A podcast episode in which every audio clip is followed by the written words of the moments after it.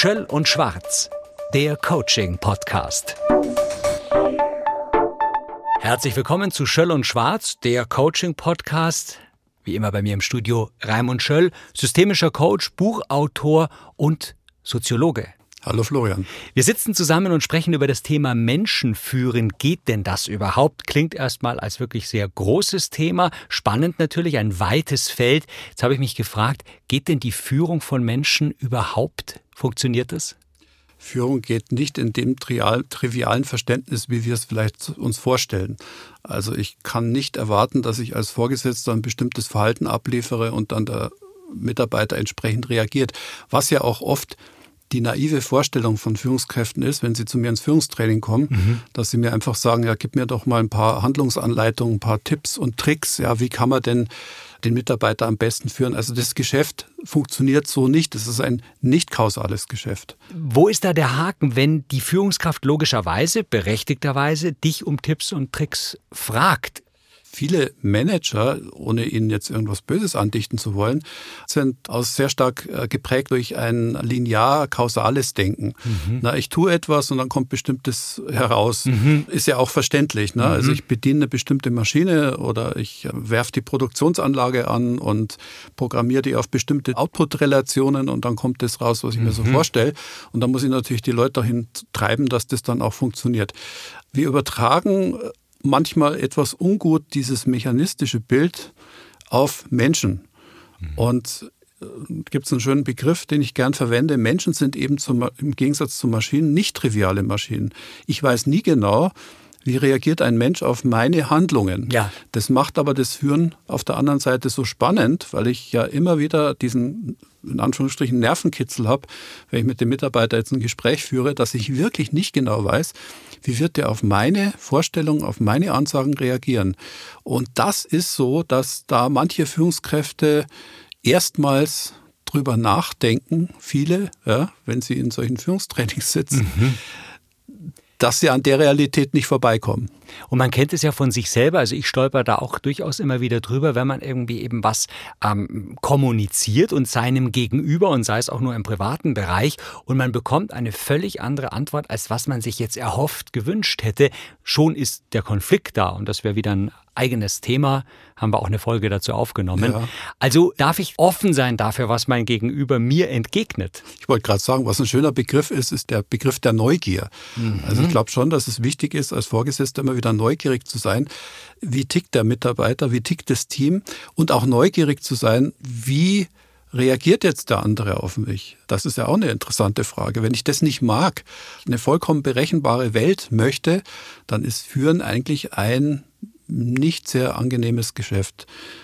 Nochmal, ein Mitarbeiter ist nicht zu vergleichen mit einem Computer und auch nicht zu vergleichen mit einem Auto oder einem Flugzeug, wo ich einfach bestimmte kausalen Handlungsmöglichkeiten habe. Ne? Ich mhm. drücke einen Hebel und dann startet die Maschine ja. und so weiter. Diese Vorstellung, wenn ich die auf die Mitarbeiter übertrage, kann mich als Vorgesetzten eigentlich nur unglücklich machen. Insofern, in Anführungsstrichen, ist Führen ein unmögliches Geschäft. Ein unmögliches Geschäft. Trotzdem wollen wir uns dem nähern und vielleicht beginnen wir auch ganz klassisch mit der Begriffsdefinition. Wie würdest du den Begriff Führung definieren? Für mich jetzt persönlich, wenn ich jetzt mal so auf die letzten 20 Jahre zurückblicke, bedeutet Führung eigentlich nichts anderes als die Kunst, Beziehungen zu gestalten mhm. und natürlich auch Einfluss auf die Vorstellungen der Menschen auszuüben. Beziehungen gestalten hast du es gerade genannt. Dazu muss es ja auch die andere Seite geben, die sich gestalten lässt. Richtig. ist das eine Grundvoraussetzung oder ist das immer auch eine Debatte, wie weit man sich gestalten lässt? Naja, in der modernen Zeit durchaus. Früher war das ja einfach vorgegeben. Da hast du einen Vorgesetzten bekommen und der sagte an und der Mitarbeiter musste folgen. Mhm. Also ich hatte eigentlich gar keine Wahl. In der heutigen Zeit ist es natürlich anders. In der heutigen Zeit geht es sehr darum, dass der Führer, in Anführungsstrichen, mhm. die Führungskraft, eine Akzeptanz findet bei den Mitarbeitern. Ich kenne eine Firma, deren Namen ich jetzt nicht erwähnen will. Dort gibt es keinen Vorgesetzten, der nicht durch den TÜV mhm. des Teams gegangen ist. Okay. Das Team bestimmt in dieser mhm. Firma den Vorgesetzten. Ohne Akzeptanz kriegt dort kein Vorgesetzter den Titel. Das ist aber natürlich sehr äh, wahrscheinlich partizipatorisch teilnehmend für die Leute, die dort das mitgestalten können, wer ihr Vorgesetzter ist. Der Team TÜV finde ich ein, äh, ein spannendes Wort. Welche Funktion erfüllt denn Führung? Was bedeutet das deiner Meinung nach in der Praxis? Führen hat verschiedene Ausrichtungen. Wir haben ja vorher schon mal gehört, dass Führen von Haus aus nicht trivial passieren kann. Also mhm. ich habe keinen direkten Einfluss auf den anderen, aber ich kann sehr wohl etwas tun und Führung hat eine Bedeutung und ist eigentlich nicht ersetzbar, auch in der heutigen Zeit nicht. Eine erste wichtige Funktion ist die orientierende Funktion dass ein Mensch Orientierung braucht, dass ein Team Orientierung braucht ja. und äh, man nach Orientierung ringt, ist ja eine Selbstverständlichkeit. Mhm.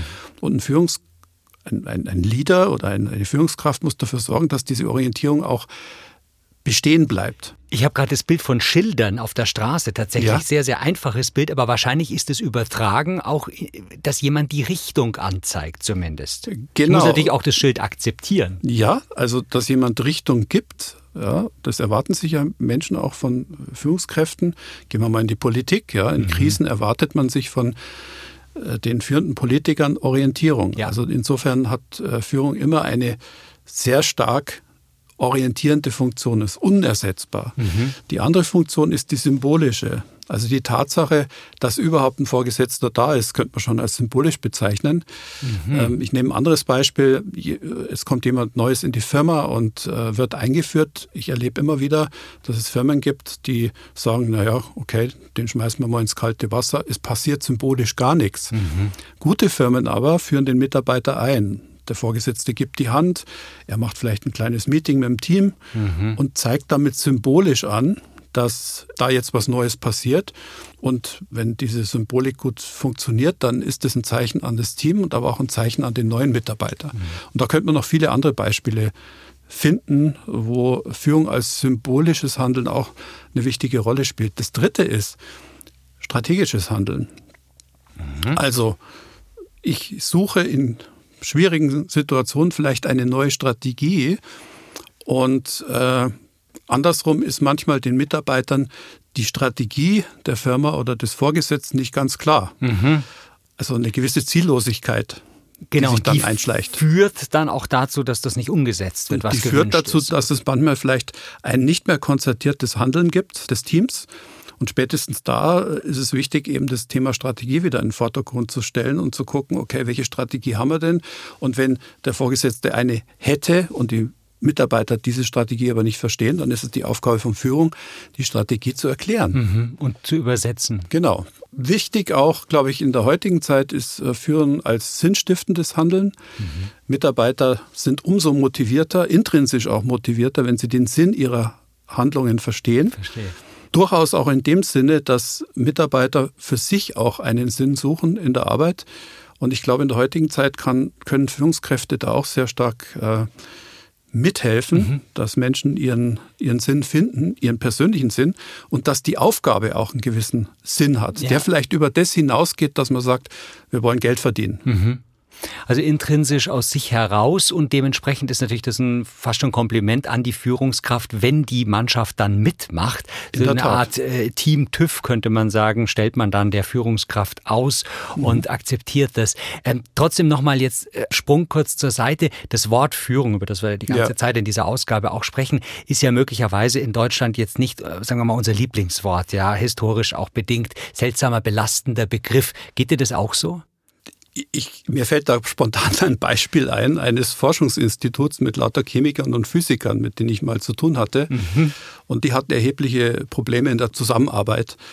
Als ich dort das erste Mal auftrat und wir das Thema Führung in den Vordergrund stellten, meinten die alle unisono, Führung brauchen wir nicht. Mhm. Äh, mit Führung haben wir ja schon unsere Erfahrung gemacht in diesem Lande und äh, wir verzichten drauf.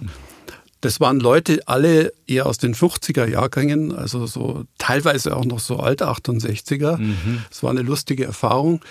Die meinten tatsächlich, Führungs braucht es bei uns nicht. Mhm. Dann haben wir das mal problematisiert und haben uns genauer damit beschäftigt, was ich zumindest unter Führung verstehe. Mhm.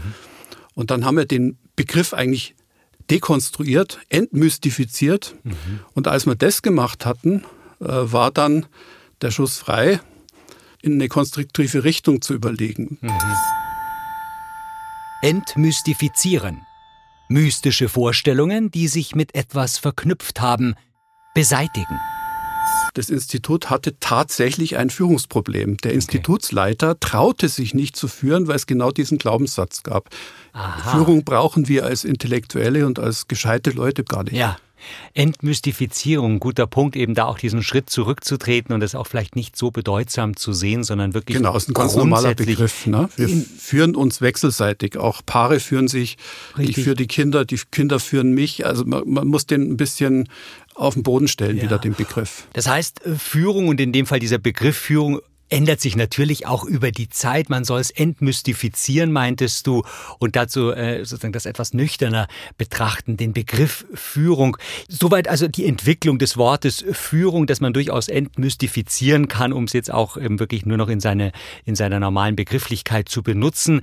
Also es verändert sich auch hier einiges über die Jahre. Was macht denn heutzutage eine gute Führungskraft aus? Raimund? Ja, vorausgeschickt erstmal, es gibt heutzutage alle möglichen modernen Führungsansätze. Wenn man in die Literatur schaut, du wirst unendlich viele Bücher finden, die irgendeine Form der Führung mhm. ähm, proklamieren. Was ganz modern war eine ganze Zeit lang, war die sogenannte Servant Leadership, also dienende Aha. Führung. Mhm.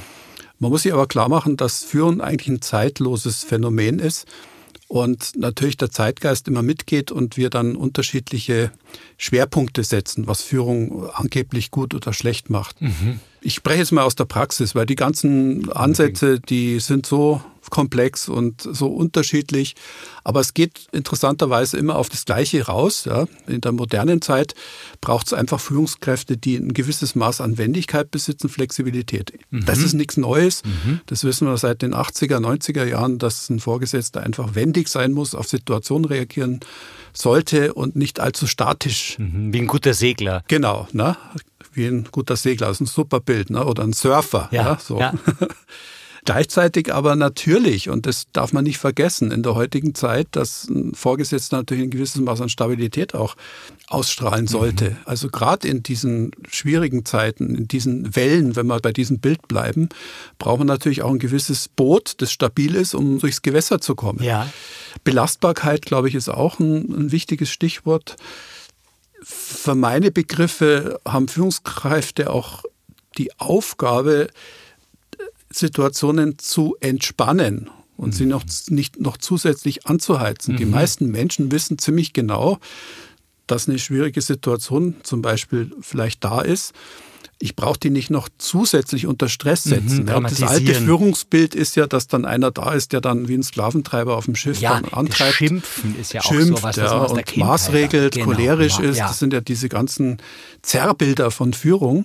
Interessanterweise auch äh, glauben viele Führungskräfte, so ein Bild erfüllen zu müssen. Mhm. Ganz interessant, mhm. ja, dass die glauben, ich muss quasi, um eine gute Führungskraft zu sein, muss ich sozusagen den autoritären, strengen, ähm, vor allen Dingen in Krisenzeiten den strengen äh, Herrn rauskehren oder auch die strenge Frau. Das kann man getrost weglassen. Das kann man eigentlich vergessen, ja, weil wir wissen aus sozialpsychologischen Studien, dass eine gewisse Entspannung, ne, eine gute Atmosphäre, gerade in Krisenzeiten, viel zielführender ist, als zusätzlich noch Stress durch Führung reinzubringen. Mhm.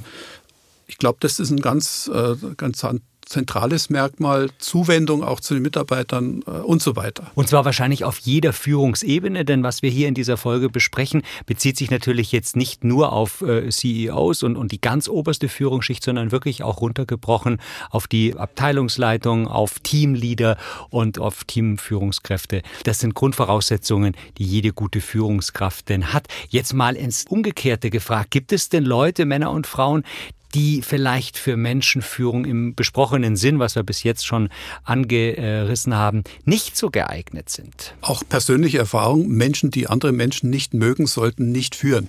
Aha, grundsätzlich. grundsätzlich. Okay.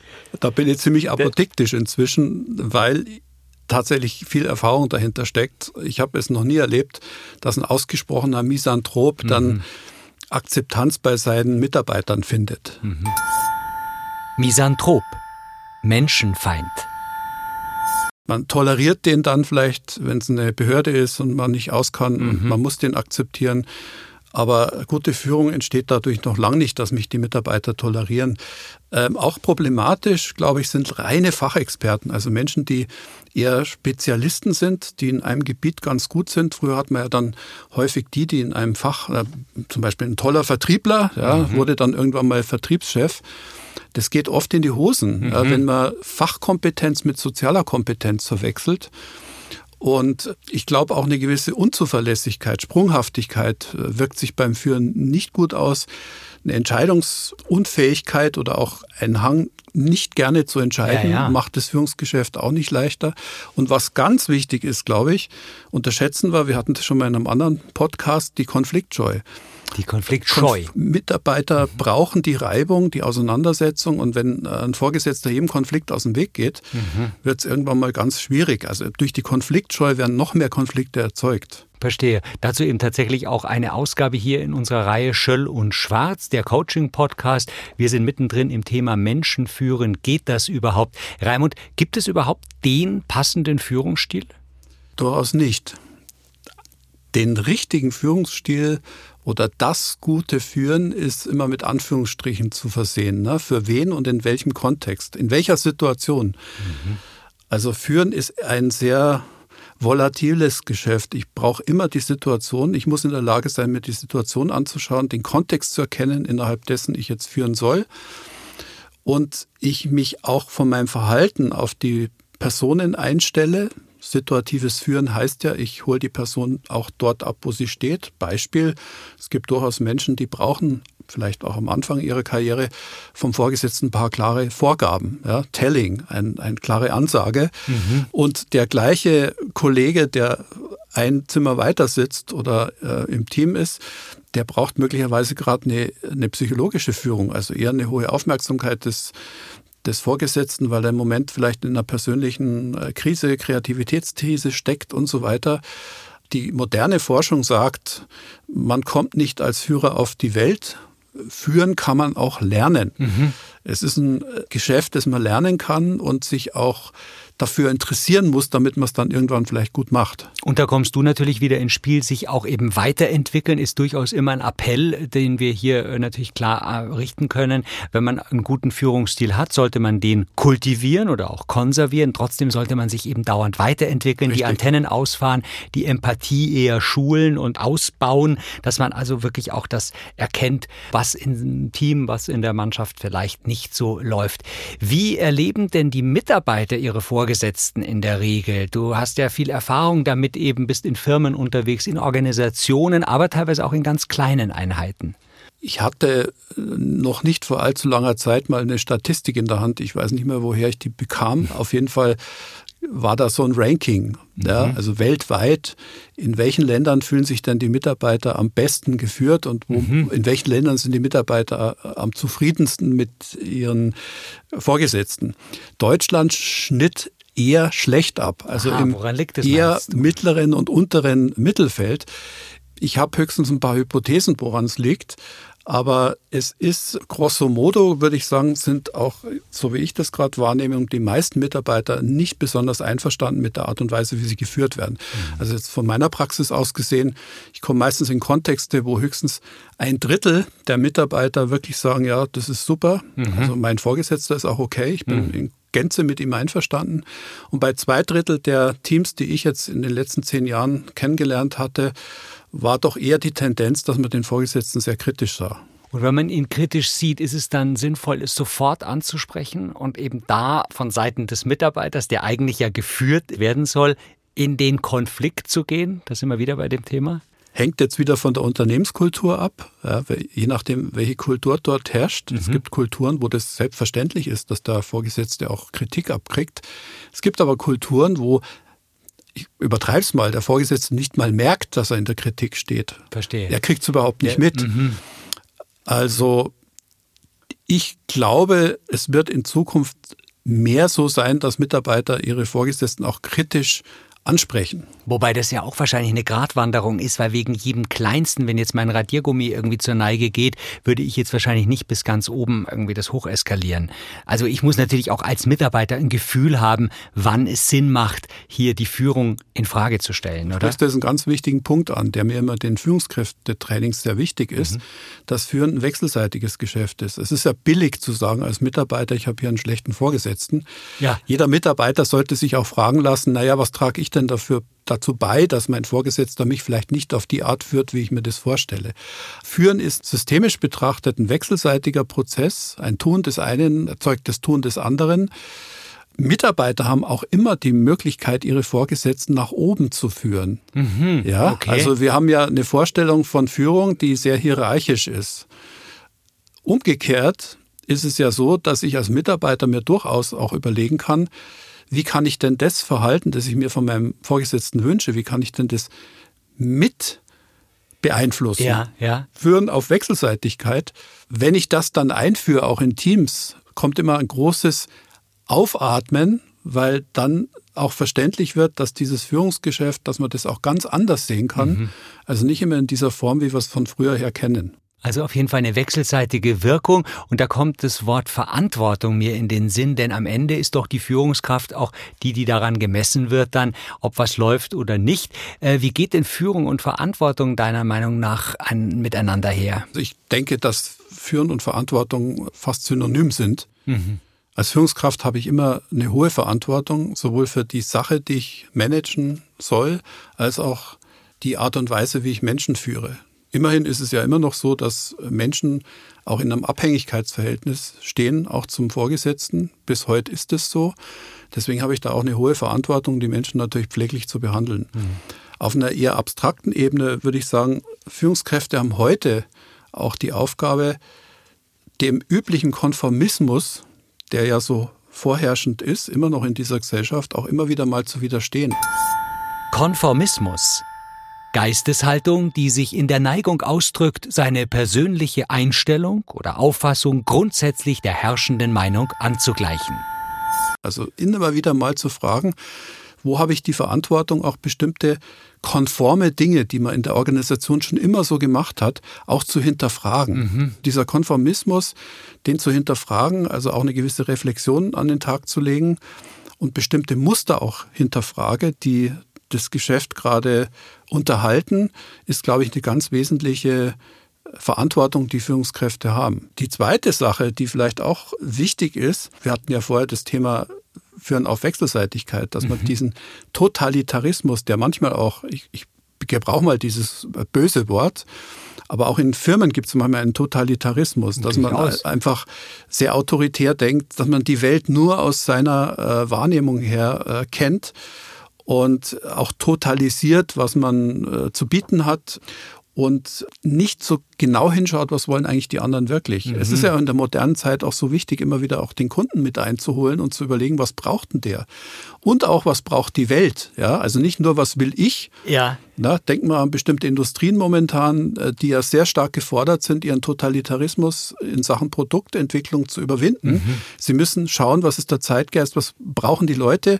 Es geht nicht mehr, dass wir den Leuten irgendwelche Produkte auf, aufzwängen ja. ja, und einfach unser Ding machen. Das funktioniert einfach nicht. Großes Thema jetzt am Schluss unserer Runde hier, ähm, denn einerseits ist ja das Thema Führung und Verantwortung äh, auch ein wechselseitiges. Du hast den Totalitarismus angesprochen, möglicherweise kommt das ja auch von noch einer Stufe oben und der Kollege, die Kollegin gibt es nur weiter. Also man muss das schon jeweils auch wirklich genau und detailliert betrachten.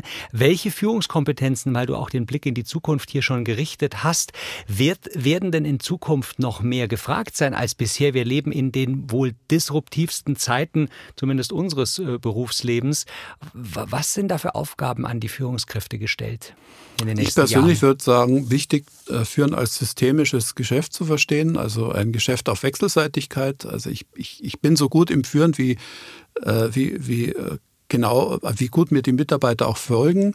Ich bin so gut in meinem Führungsgeschäft, sofern ich auch die, die Kundenperspektive verstehe. Also dieses systemische Denken, mhm. äh, glaube ich, ist unheimlich relevant. Auch die Frage der Sinnstiftung, also Leuten noch mehr erklären, wozu machen wir das überhaupt, dass wir auch sinnstiftende ja, dass die Menschen das Gefühl haben, wir machen auch was Sinnstiftendes für die, für die äh, Welt. Mhm. Es gibt ja immer mehr Jugendliche, die tatsächlich mir auch sagen, also in der und der Firma bleibe ich nicht, wenn die nicht bestimmte Dinge, die mir für mich Klar. wichtig sind, nicht umsetzen. Ja, denken wir mal an das ganze Diversity-Thema oder auch die Work-Life-Balance. Richtig. Jetzt sind wir wieder beim Totalitarismus, ja, dass man auch akzeptiert, dass Menschen sich nicht mehr der Firma komplett verschreiben wollen. Mhm. Das sind alles Tatsachen, denen muss ich mal stellen. Ich glaube, das Thema Flexibilität, Mut vor allen Dingen auch, ja, sind wir wieder bei dem von vorher, Mut zu hinterfragen und Beziehungsfähigkeit sowieso. Am Schluss würde ich sagen, natürlich das Thema, das ein Coach äh, gerne ins Feld führt, eine hohe Reflexionsfähigkeit. Also immer wieder zu überprüfen, äh, bin ich hier auf der richtigen Straße, bin ich hier auf dem richtigen Weg, werde ich der Sache gerecht, meinen Aufgaben gerecht, auch den Menschen gerecht, mit denen ich zu tun habe. Das sind alles Sachen, die, glaube ich, in Zukunft noch wesentlich deutlicher in Vorschein treten werden und uns dann auch beschäftigen entsprechend. Wir haben uns in der letzten halben Stunde mit dem Thema Führung beschäftigt. Ganz klar nichts Triviales. Die Antennen sind gefordert, die Empathie ist gefordert, das agile Handeln ist gefordert, das genaue Beobachten ist gefordert und das in der Zukunft natürlich mit der gewissen Unterstützung sicherlich auch vom Coaching kann der Führungskraft helfen. Raimund, an der Stelle herzlichen Dank. Ich danke auch. Für diese Ausgabe und wie immer hören Sie bei uns rein. Schöll und Schwarz, der Coaching-Podcast. Schöll und Schwarz, der Coaching-Podcast.